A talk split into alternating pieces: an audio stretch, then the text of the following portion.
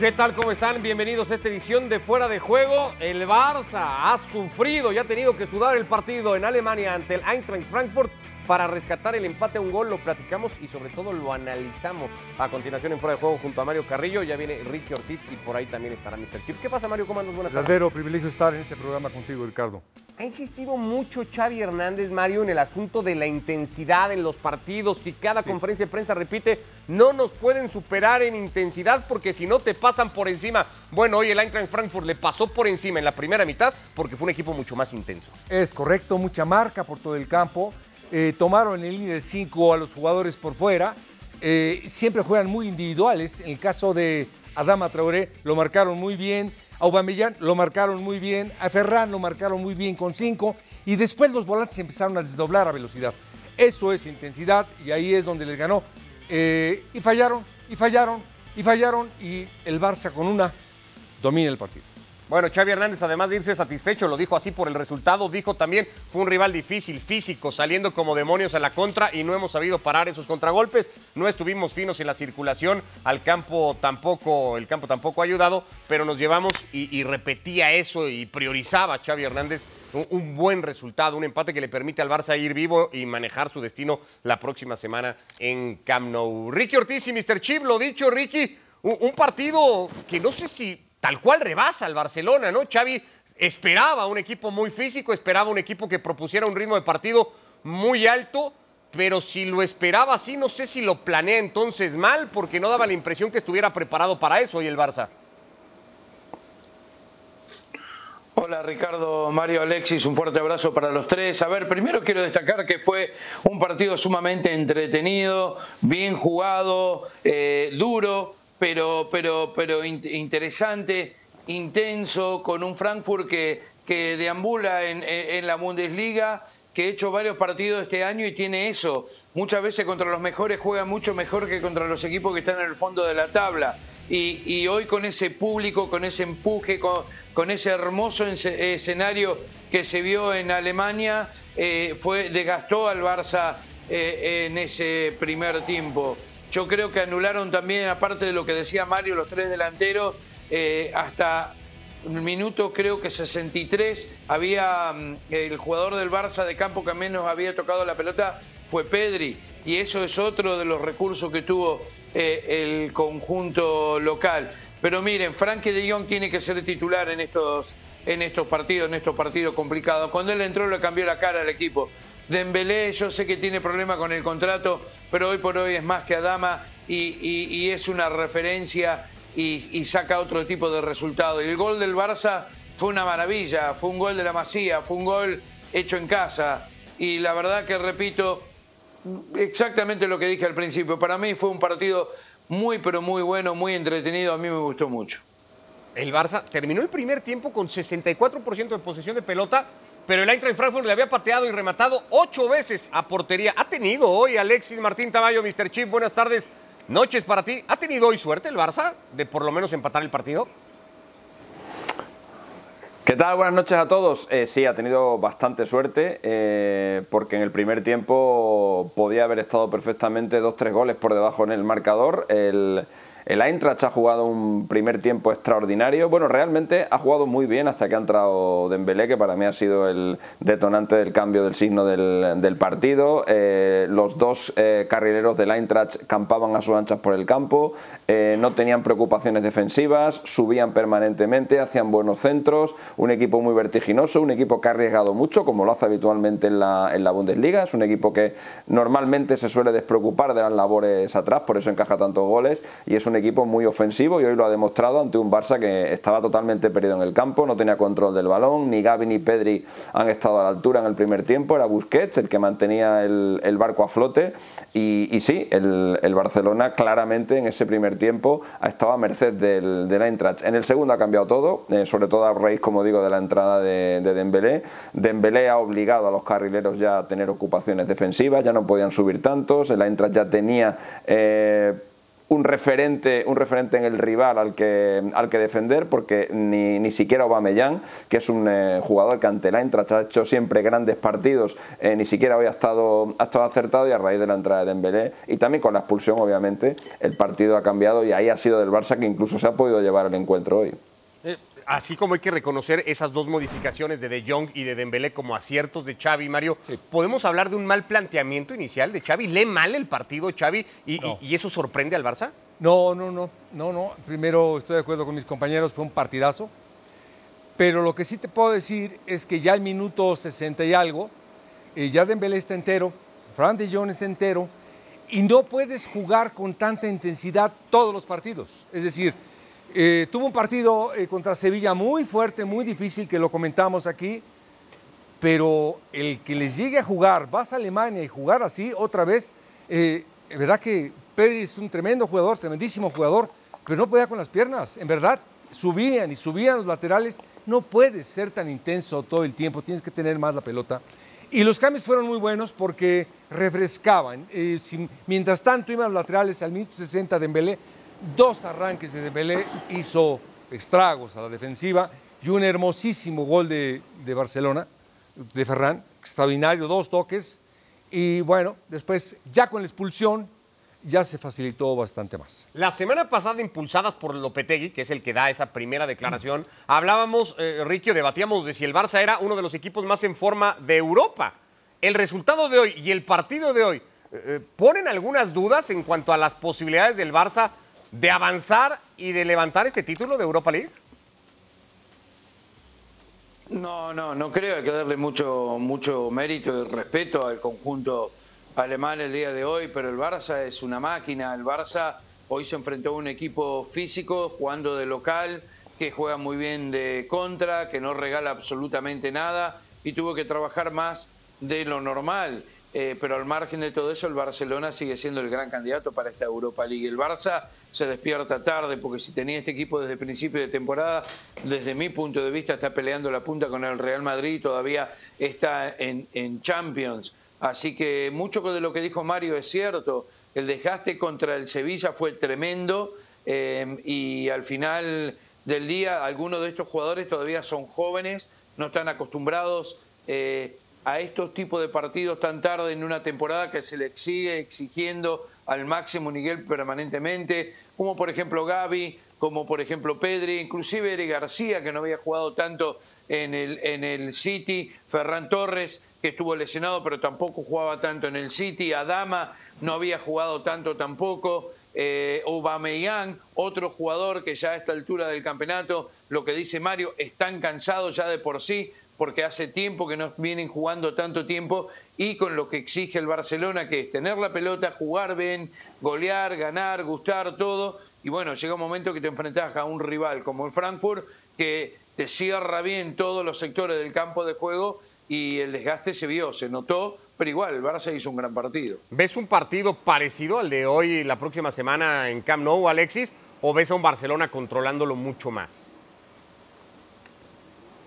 No, totalmente, totalmente igual. Bueno, lo primero decir que de, de lo que lo que dice Lopetegui de los rivales es siempre lo mismo. Eh, yo le he visto en, el- eh, si os acordáis, el- en la Europa League eh, después del confinamiento que se jugó todo muy muy rápido y en muy corto espacio de tiempo. Yo le he visto decir que la Roma era el mejor equipo de Italia, eh, la eliminó, le tocó una semana después el Inter y dijo que el Inter era el mejor Muy de equipo Guardiola Italia. también o sea, al final declaraciones. Lopetegui es, es- es- Tienen mala es- suerte, Guardiola y Lopetegui sí, siempre juegan contra el mejor equipo del mundo. pero- Sí, sí, sí. Lo que pasa es que Guardiola lo suele hacer a posteriori cuando o sea, Guardiola era su, rival favorito era el Rayo, porque siempre le metía 8, pero porque el Rayo practicaba un juego muy abierto con Paco Gémez. Entonces, cuando acababan los partidos, el comentario de Guardiola era siempre le quiero dar la enhorabuena a Paco Gémez, casi nos quita la posesión de balón, ha hecho un juego extraordinario, que bien juegan, bla, bla, bla, 8-0. Cuando llegaba un equipo eh, y le empataba a 0, echado atrás, Guardiola no decía nada. Es un poco la, la- la dinámica habitual de, de uno y de, y de otro, pero el partido, del- el partido del Camp Nou, eh, yo creo que el, el, Eintracht,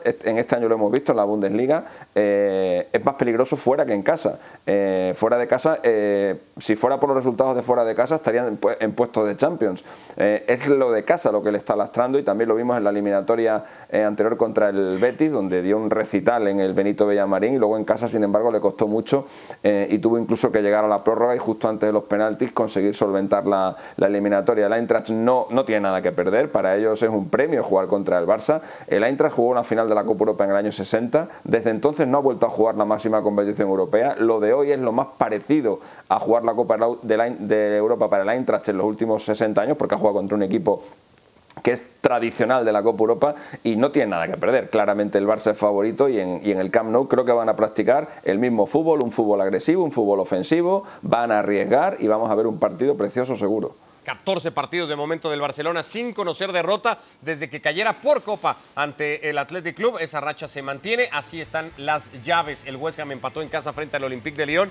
El mismo resultado que han sacado en Alemania el Eintracht y el Fútbol Club Barcelona. Más temprano había empatado el Leipzig y el Atalanta igualmente a uno. El único que pudo ganar hoy fue el Sporting Braga superando por la mínima al conjunto del Rangers. Bueno, vamos a hablar del futbolista que parece ser el del momento, el ya ahora arrancando apenas mes de abril candidato para la gran mayoría a balón de oro. Es Karim Benzema, es el hombre que ha resuelto la eliminatoria en la ida frente al Chelsea para el Real Madrid y que deja al 13 veces campeón de Europa con mucha mano para la serie de vuelta. Cada día es mejor, como el vino. Como el vino, eh, cada día mejor. Es un jugador que está, creo que cada día tiene más liderazgo, se, siente más importante por este equipo, por esta plan, plantilla, por este ambiente. Y creo que esto es lo que marca la diferencia en él. tiene mucho más personalidad, él sabe muy bien que es un jugador muy importante, eh, por esto tiene un comportamiento ejemplar para todos. Segundo hat-trick consecutivo en Champions para Karim Benzema. 50 participaciones de gol. Es el jugador con más goles y asistencias combinadas en el fútbol de Europa y es el único con 50 participaciones directas a gol en lo que va de la temporada. Mario Carrillo, el Big Ben, ¿es hoy el mejor futbolista del mundo? Sí, el reloj, me imagino. Bueno, el Big Ben es Big Benzema, ¿no? ¿Es el mejor futbolista del mundo, Karim Benzema? Sí, sí, futbolista desde el punto de vista que está vigente, que está en la Champions, que está en el Madrid, que va a ser campeón, o, me imagino que va a ser campeón. ¿De qué? Eh, ¿Perdón? ¿De qué va a ser campeón? ¿De, Liga o de... la Liga Española? Nada más de la Liga eh, Bueno, eh, ahorita, por ejemplo, el hacer a tres goles la semana pasada, el hacer tres goles, en donde primero él es el principal receptor de espaldas, el que da la pared a Vinicius, el que se mueve el espacio, el que de primera intención hace un gol de cabeza. Después, el lado derecho inicia una jugada. Después Modric de primera intención y él la mete de cabeza otra vez. Es decir, la precisión del Madrid en cuanto a equipo, él en cuanto a generador principal, pasador principal y goleador, en este momento sí. sí. Eh, yo te escucho, es, un poco hipster hoy ir en contra de, esta corriente, Alexis, aunque tienes tu punto y has defendido a otro candidato en balón de oro. Pero si te pregunto por el mejor futbolista del mundo al día de hoy, no candidato a balón de oro, ¿es Karim Benzema? Yo es que eh, en el Madrid este año hay dos jugadores que están a la par para mí, que son Courtois y Benzema, y, yo entiendo que es muy difícil nombrar a un portero como, como, el mejor jugador del mundo, es un, es un puesto muy especial en el que se brilla menos, pero del mismo modo que decimos que sin Benzema el Madrid no sería ni líder de la Liga ni estaría en, eh, como está ahora mismo en las Champions, sin Courtois tampoco, de forma, de forma indiscutible. Eh, yo le daría exactamente un 40% a cada uno de, de, los éxitos del Madrid esta temporada y el otro 20% lo repartiría entre Vinicius y Militao. Pero están los dos a la par, están los dos brillando a gran altura, son los dos los mejores en su, en su posición y, y en el caso de Benzema tiene especial mérito porque yo nunca he visto un cambio, un cambio así en un, en un futbolista. Benzema era un jugador acomodado en la, época, en la época de Cristiano Ronaldo. Se suele decir erróneamente que se dedicaba más a dar asistencias que a marcar goles, no es verdad. Eh, Benzema da ahora más asistencias que las que daba en la etapa con Cristiano Ronaldo. Es verdad que participaba mucho en el juego, era un gran socio de, Cristiano, pero era un jugador acomodado a la sombra del, futbolista portugués, se sentía a gusto allí, se sabía valorado por el propio Cristiano Ronaldo y con eso a él le, bastaba. También tenía el cariño del presidente, no así de la afición, que le criticó fuertemente porque era, como digo, un jugador al que eh, le costaba aparecer. De hecho, si os pregunto por eh, jugadas relevantes de Benzema en sus primeros nueve años en el Madrid, solo vais a acordar de una, que es la famosa jugada que hizo en, el Vicente Calderón contra Atlético Madrid, aquella en la que remonta banda, para que al final sea Isco el que acabe marcando el gol. Sin embargo, si os pregunto por jugadas de Benzema desde que se fue Cristiano Ronaldo, os vais a acordar todos de 10 o 15, porque realmente ha asumido el, el rol de ser el jefe del equipo. Eh, ahora mismo ha cambiado incluso el carácter. Eh, antes era un jugador que casi no hablaba en el campo, que no gritaba, ahora es el primero que eh, manda a sus jugadores a que levanten la, cabeza y es un cambio totalmente drástico, tanto dentro como fuera del campo. Ha pasado de ser un jugador eh, sombra, eh, no digo porque no jugara bien al fútbol, que sí que lo hacía, me refiero por, por, lo que se le veía en el campo.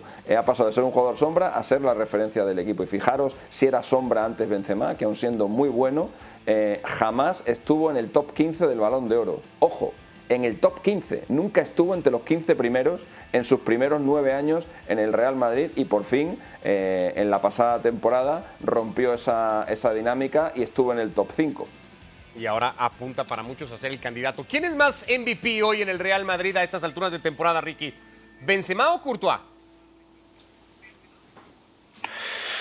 Para mí Benzema, los goles son amores, entiendo lo de, lo de Courtois, que también es el mejor arquero del mundo, pero lo que está haciendo Benzema esta temporada es extraordinario. Eh, eh, si este año, en este momento, tenemos que hablar quién es el mejor jugador del mundo, es Benzema. Así haya asistido o no contra, contra con, Cristiano, con cualquiera es hoy. Estamos hablando de lo que es este jugador hoy. Y, y yo realmente creo que si Benzema, con Benzema el Real Madrid es candidato a todo, sin Benzema no es candidato a nada. Y, y, los números lo demuestran y puede ser terminar Pichichi, puede terminar goleador de la Champions. Eh, estoy de acuerdo con Ancelotti también, está cada día más líder, su toque de espalda al arco es sensacional, eh, eh, está permanentemente involucrando a todos sus compañeros. Vinicius ha levantado a un nivel extraordinario gracias a lo que hace Benzema. Eh, esos toques de primera también arrancando de la mitad de la cancha con una precisión. A mí me encanta la elegancia como toca, como juega Benzema. Eh, entiendo lo de años anteriores y todo, pero para mí este año lo que estamos viendo, yo no veo un jugador mejor. Se habló tanto de Haaland, lleva 16 goles, está el doble tiene Lewandowski de Haaland en, la Bundesliga. Hablamos de, Mbappé, eh, sí, es un gran jugador, pero hoy por hoy me quedo con, con Benzema. Cristiano y Messi están teniendo un año para el olvido y no hay mucho más. No sé con quién más se pueden comparar. Por ahí Alexi tiene razón. Solo se puede llegar a comparar con eh, Courtois para el balón de oro, porque después no sé a quién podría en tercer lugar. Mozalá, Ricky. este jugador. Yo metería, yo metería en el debate a Salah y a De Bruyne. Son los, dos, los otros dos que, los que yo metería. y, a, Lewandowski. Me, queda una idea de todo esto, Alexis. Si Buffon y Casillas se fueron en sus carreras sin un balón de oro, Thibaut Courtois ya puede sacar las pelotas que quiera sacar, que no va a ganar uno. Sí, sí, claro, porque ahí están muy denostados los porteros. El único balón de oro ha sido Lev Yassin hace muchísimo tiempo.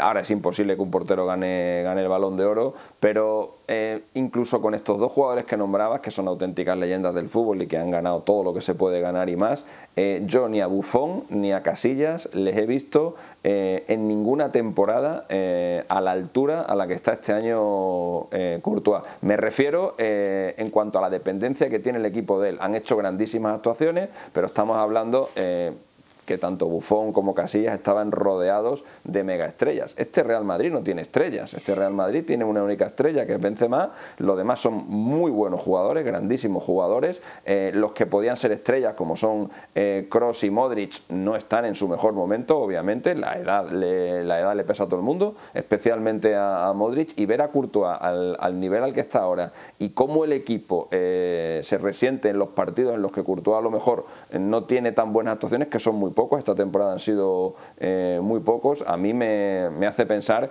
que yo no he visto ningún portero eh, del que su equipo tenga tanta dependencia en una temporada como esta. Si finalmente el Real Madrid acaba ganando la, la Copa de Europa, a la que añadirá obviamente la liga. Es obvio que el balón de oro va a ser Benzema, no tengo ninguna duda, pero yo, yo de verdad que le pondría a la misma altura a Courtois. Supongo que es un, poco obvia la respuesta porque el fútbol se gana con goles, Mario, pero si a un entrenador le dan a elegir entre un arquero que partido a partido te salve juegos y te dé puntos, como lo hace Courtois, o uno que te genere el fútbol que te genera Benzema arriba, ¿a qué escoge un técnico? En verdad, una tontería. Los dos son fundamentales. Es que... Pero solo puedes escoger a uno tu primera elección, un arquero que te garantice lo que te garantiza hoy Courtois o un futbolista que te genere el fútbol que te genera hoy Benzema?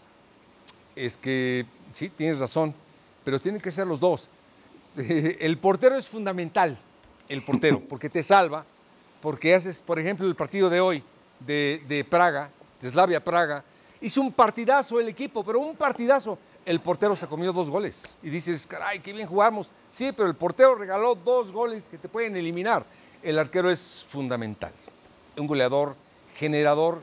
Eh, pero mira, ayer regalando solo, una, solamente una, una cosa acordaros del partido de, acordaros del partido de, París, ¿vale? Eh, luego vino el hat-trick de Benzema, bla, bla, bla. Si Courtois no hace lo que hace en París, aparte de pararle un penalti a Messi, detuvo seis ocasiones clarísimas de gol, además de ese, de ese penalti. Sin eso, el hat-trick de Benzema no habría valido para nada. O sea, esa, el Madrid está en cuartos de final porque Courtois... Eh, valga la expresión, fue Dios en París. si no, habría sido absolutamente y, había pasado una temporada antes, Alexis. Benzema, por supuesto. ¿Te acuerdas del partido de Keylor Navas en Alemania contra el Bayern Múnich? Keylor Navas pone al Paris Saint Germain a jugar una final de Champions. No es Mbappé, no es Neymar, es Keylor Navas con el partido que hizo en Alemania.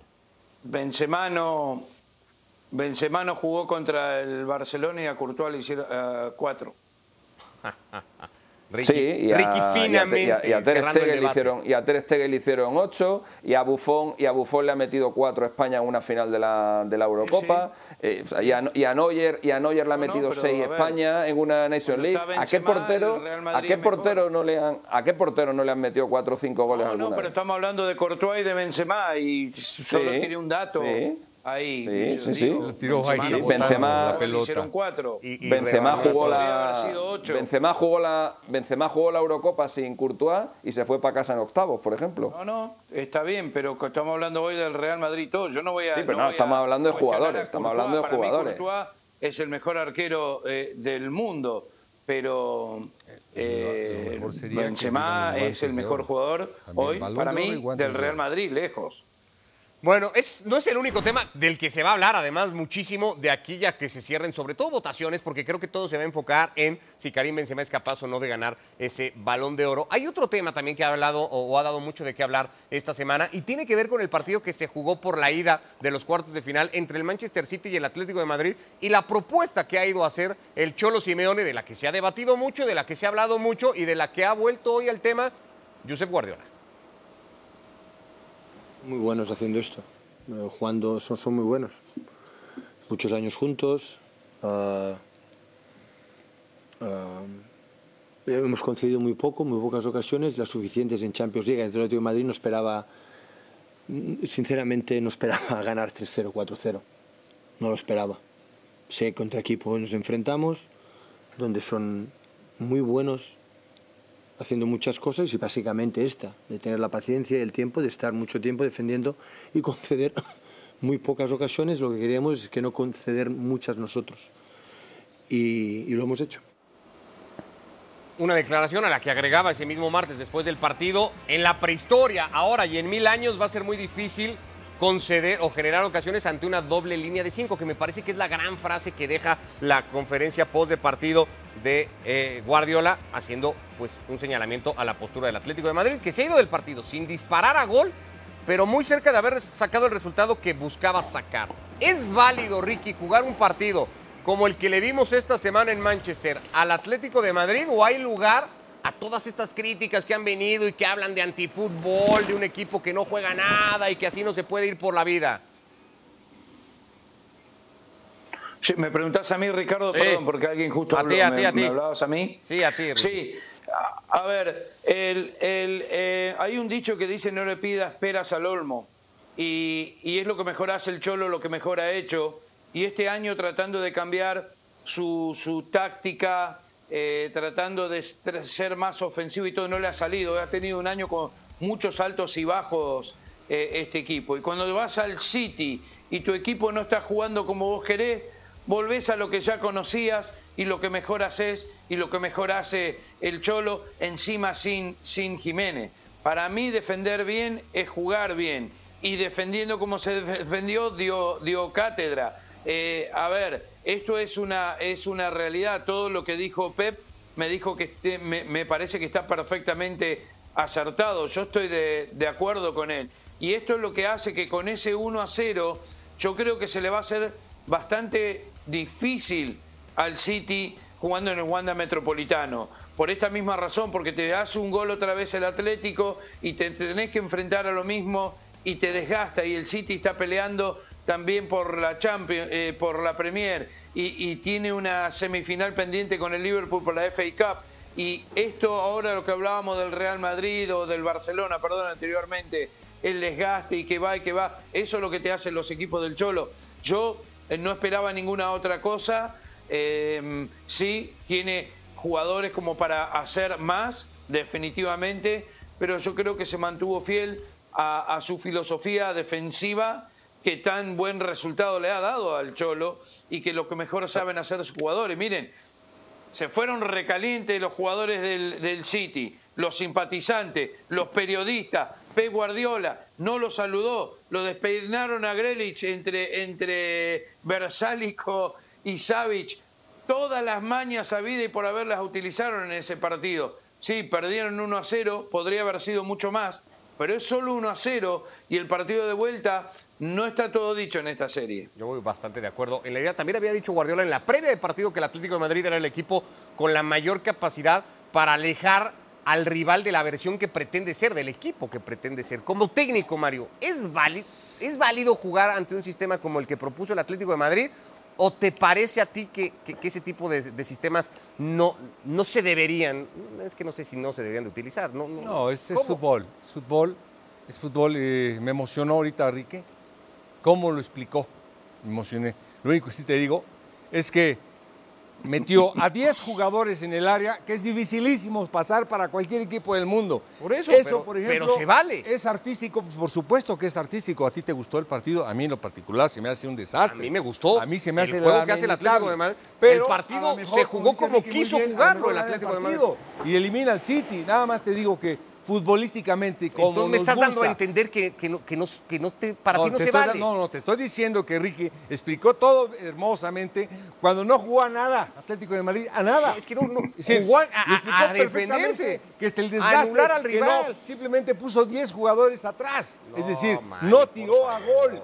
Por favor, ¿Me está me está pegando un palo en la cabeza? No entiendo. Te está pegando un palo en la cabeza, Te estoy- te pegando está un palo en la pe- cabeza. No, te está tirando un palo en la Eh, cabeza. sí, directo, directo. A mí en la particular este, no me gusta. Mario. Ojalá y gane. Usted ojalá y triunfe. Mourinho, ¿qué quiere? Ah, espérate, y Nunca si gana Simeone y lo elimina, no me sigue gustando jamás. ¿eh? Es decir, además, ah, ganaste, perfecto, te aplaudo, pero por favor, eh, sin falto de creatividad y de un montón de cosas donde disfrutamos los entrenadores. Me preguntaste como entrenador. Así tan sin chiste, ¿ves lo que hizo el Atlético de Igual Madrid? quiero Como, ser tu asistente, Mario. como lo acaba quiero de decir Mario asistente. Alexis. Tan simple fue lo del Atlético de Madrid, solo amontonó No, gente, en- como dice Mario. No, no, no, para nada. Atle- no, no, no estoy para nada de acuerdo. El Atlético de Madrid defendió muy bien el otro día. Lo que pasa es que tendemos a pensar que, que los equipos eh, son como cuando vas a ver una película al cine. El director, cuando hace una película, lo hace para que nos entretengamos. Pero Simeone no hace una película para entretener a nadie. Simeone monta sus películas para ganar eliminatorias. Con lo cual,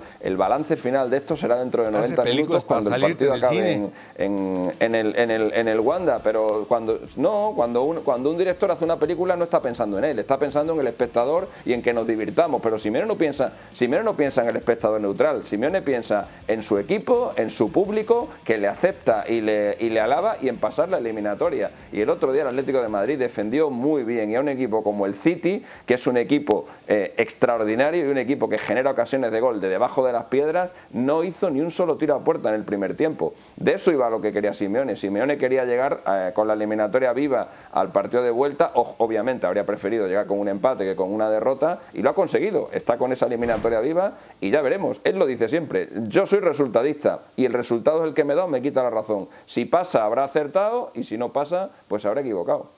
Te quedaste solo en esta, Mariosa. Tres No, contra y, uno. Y la verdad que Tres contra uno. los aplaudo, los aprecio, pero es... No, porque le tiras palos en la cabeza a Ricky. Y, y Alexis que me no. gustaría, pero lo quiero, Oh. lo quiero mucho, lo aprecio mucho. Más, que- Necesito hielo. Necesito una bolsa de hielo, Mario. Pero en, en el área los 10, dime por favor, ¿de qué, de qué se trató el partido? Se por jugó favor, a lo dime. que quiso que se jugara el Atlético de Madrid y eso tiene mucho Usted mérito es si anti Mourinho, ese es el problema.